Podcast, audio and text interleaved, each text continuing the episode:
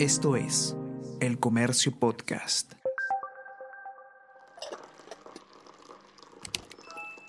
Hola, hola, ¿cómo están? Buenos días, espero que hayan amanecido bien. Está con ustedes Ariana Lira y hoy tenemos... Tenemos que hablar con Ariana Lira.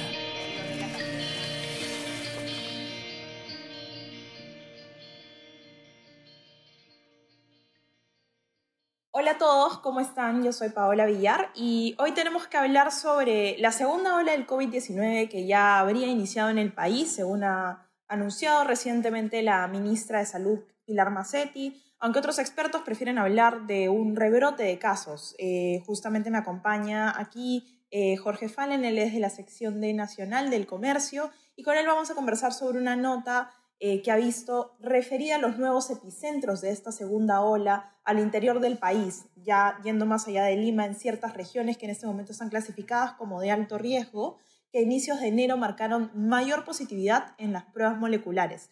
¿Cómo estás, Jorge? Un gusto tenerte aquí nuevamente. Buenos días, Paola, a ti y a todas las personas que nos escuchan. Cuéntanos un poco ¿Qué epicentros estamos viendo ahora eh, nuevos, digamos, ¿no? En, todo este tema del, del, rebrote o de la segunda ola, ¿no? Como en todo caso se prefiera llamar. Estoy segura que tú me corregirás mejor en cuál debería ser el término que usemos. Y, sobre todo en dónde están las zonas de mayor alerta. Sí, mira, eh, como hemos eh, reportado en el diario desde inicios de diciembre, se inició un incremento de, de casos eh, de positividad y sobre todo de colapso de camas UCI, primero en el norte y estas regiones, por ejemplo, el Lambayeque y Piura, coinciden o están dentro de este grupo de siete departamentos catalogados como de riesgo muy alto eh, por el gobierno, ¿no? Y donde las medidas se están ajustando un poco más en relación al, al, resto del país, ¿no? Incluso en relación a Lima Metropolitana. Eh, como aparece en la nota, estamos describiendo la evolución de la pandemia en estos, en estos lugares, ¿no? Creo que el principal foco ha sido en el norte y luego eh, se ha visto desde inicios de, eh, mediados de diciembre, perdón, inicios de enero, un aumento sí generalizado de ocupación de camas UCI, eh, principalmente del, norte a estas regiones del, del, sur como Ica, al centro como Junín, también hacia Ancash, y esta pequeña región como Tacna que también ha, ha tenido un, un, aumento significativo, ¿no?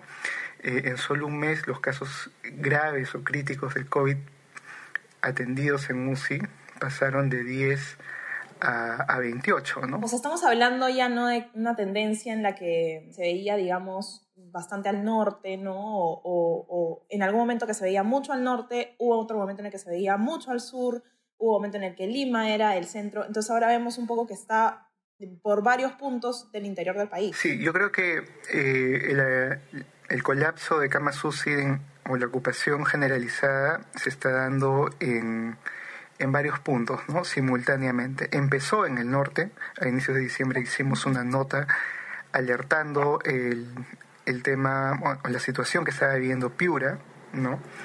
Eh, recuerdo que en esa fecha eh, tuvimos acceso a varias fotografías que en donde aparecían familiares de, de pacientes críticos eh, esperando en carpas alrededor del hospital eh, Santa Rosa y eh, luego se ha ido extendiendo a otros lugares, ¿no? incluso llegó a Loreto.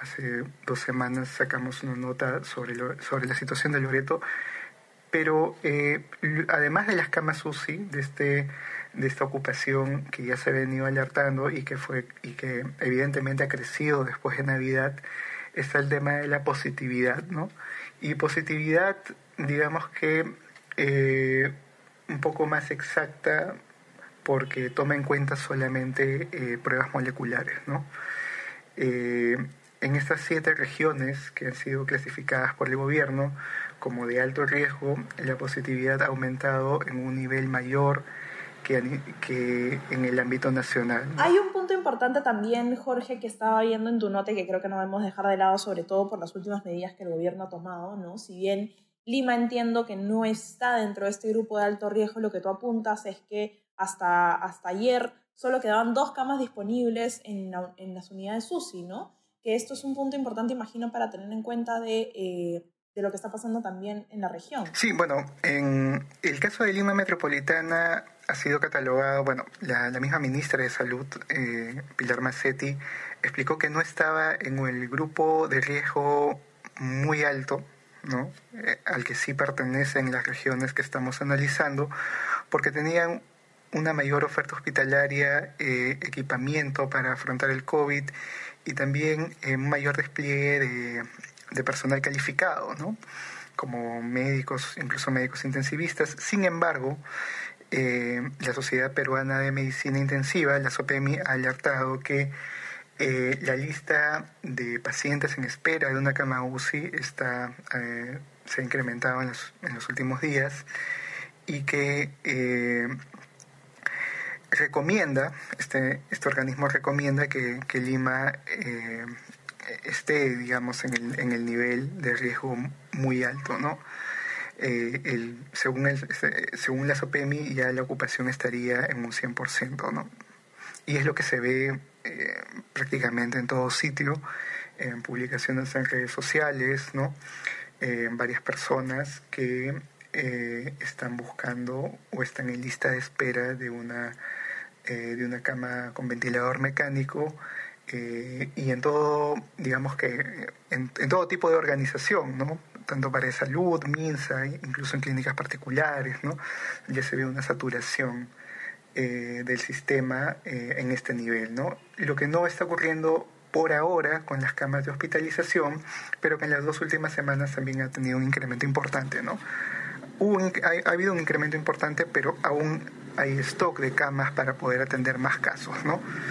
Eh, conversando con algunos especialistas, dicen que si seguimos este ritmo, en unas tres semanas podría ya colapsar todo el sistema, ¿no? Además de UCI, las camas de hospitalización. Claro, ese es un escenario claramente muy grave, pero hay otro tema que además, además de la, de la saturación de las camas UCI, ¿no? hay otro tema que tú mencionas que tiene que ver con la mayor positividad en cuanto a las pruebas moleculares, que como sabemos son de pronto las pruebas más precisas en, en la detección de casos, ¿no? Y, y, que además han sido las pruebas en las que se ha sostenido también muchas veces eh, una, una detección más precisa. ¿Qué está pasando con la positividad ya en este mes de enero? Eh, la, la, positividad ha, ha, incrementado tanto a nivel nacional como en algunos departamentos. Bueno, dentro de este grupo digamos, el, grupo de más, eh, de más alto riesgo, las regiones que están más expuestas, ¿no? en la primera semana epidemiológica de enero, Lambayeque ha tenido un 53% de positividad, ¿no? En pruebas moleculares, eh, seguido de Ica y luego de Tacna, ¿no? Eh, digamos que podríamos decir que sí, a estas alturas hay una, una transmisión alta, o sea, se, se puede ver que los casos activos del virus eh, están aumentando, ¿no? Esto es lo que, lo que refleja la, positividad en pruebas moleculares. Eh, no así, eh, creo que es una medida un poco más exacta que los casos que suele reportar el MINSA diario, ¿no? Que mezcla tan, en, los que mezcla tanto pruebas rápidas como moleculares. Y además de, del tema de la positividad, claro, tú dices hay una mezcla entre estas pruebas, pero no sé si se están haciendo con el mismo ritmo también las moleculares cómo se hacían antes o si hay una disminución en cuanto a la cantidad que se están realizando, sobre todo considerando cómo está la situación actualmente. No, inicios de diciembre, eh, incluso hasta ya los, los últimos días, se, se están viniendo, eh, había decrecido el, la aplicación de pruebas moleculares, eh, sin embargo, eh, pese a que realizabas menos pruebas, encontrabas una mayor proporción de casos de esas, menos, de esas, de esas pruebas, ¿no? Eh, había menos pruebas, pero la positividad eh, aumentaba. Eso era algo un poco contradictorio, pero lo, cual nos dice que si es que en este momento el, el Estado, bueno, como en los últimos días, realiza más pruebas moleculares o aplica en una mayor escala las pruebas de antígenos, eh, se podría observar eh, una podríamos encontrar muchos más casos positivos. Y Jorge, para culminar, y justamente lo digo porque el texto no publicado hoy día está acompañado también de una entrevista al, al ex ministro de Salud, a Oscar Ugarte, ¿Qué, ¿Qué, nos comenta él específicamente sobre todo ese tema de la segunda ola y además sobre los niveles de alerta que vemos en las, en las regiones? ¿no? ¿Cuáles son los mensajes principales que él nos da? Bueno, eh, el, el, ministro Ugarte está, bueno, el ex ministro Ugarte se, se ha pronunciado o está de acuerdo con, con, con, esta nueva medida, digamos, que tiene el Ejecutivo de, de clasificar eh, las regiones, porque la dinámica eh, de la enfermedad no es la misma en, en todo sitio. ¿no? Eh, bueno, lo, mismo nos decían los, los otros especialistas cuando hablábamos eh, en, en, abril o mayo de, de, que tenía que construirse no solamente una curva de casos, sino 26 curvas distintas porque se trataban de 26 epidemias, ¿no? Distribuidas en, en todo, en todo el, país y también el, especialista eh, nos alerta por la, por la falta de, de camas UCI, indica que es una de las razones por las que el Ejecutivo ha iniciado nuevas medidas para frenar el avance del COVID y resalta que precisamente en Piura, en Lambayeque, que están dentro de este grupo de alto riesgo, y Huánuco, están saturadas en cuanto a camas UCI, ¿no? Es muy probable, imagino, que vamos a tener que estar atentos a las acciones ¿no? que, que, el gobierno realice, particularmente en esas regiones. Y ya hablamos también de una Lima que está muy cerca del colapso. Imagino que, que con tu nota también nos estás dando una alerta importante ¿no? sobre este tema. A quienes nos escuchan, les recuerdo que pueden ver el informe en la edición impresa y, y en la web también, en el comercio.p, donde además van a poder estar informados de todos los, los distintos avances que estamos viendo con la segunda ola, a partir de, hoy día, como bien sabemos, entra en vigencia las, las distintas medidas, ¿no, Jorge?, de las que nos habló eh, el Ejecutivo eh, hace dos días con respecto a las nuevas limitaciones de toque de queda, a los nuevos aforos por distintas regiones, ¿no? Con todo ese sistema de semáforos. Entiendo que hoy día empiezan estas restricciones. Sí, efectivamente, desde hoy hasta el 31 de este mes, ¿no? Las medidas, como, como bien anunció el Ejecutivo, van a ir evaluándose cada 15 días y bueno, va a ser algo, algo constante, algo dinámico y puede, por ejemplo, eh, una región puede pasar de una clasificación a otra, de un grupo a otro, eh, que se relajan las condiciones o eh, le falta equipamiento o infraestructura médica y, y, no alcanza para atender más pacientes, ¿no? De todas maneras, a diferencia de meses anteriores, va a ser una evaluación constante. Claro, en 15 días de pronto vamos a estar mucho más al tanto Recuerden que pueden seguirnos a través de, Spotify, de Apple Podcast para estar pendientes de este contenido y otros podcasts y también pueden ingresar a nuestra web para que puedan estar enterados de todo lo que está pasando. Y si les interesa recibir el mejor contenido de, de este tipo que tenemos, pueden suscribirse a nuestro WhatsApp, El Comercio Te Informa. Jorge, te agradezco mucho por estar con nosotros hoy día y a estar atentos nomás a qué pueda ocurrir en estos 15 días, como bien indicas, y y lo que pueda alertar también el gobierno respecto a los, a los avances que se den en otras regiones. Gracias, Paula. Te agradezco. Nos vemos. Hasta luego. Hasta luego. Esto fue Tenemos que hablar.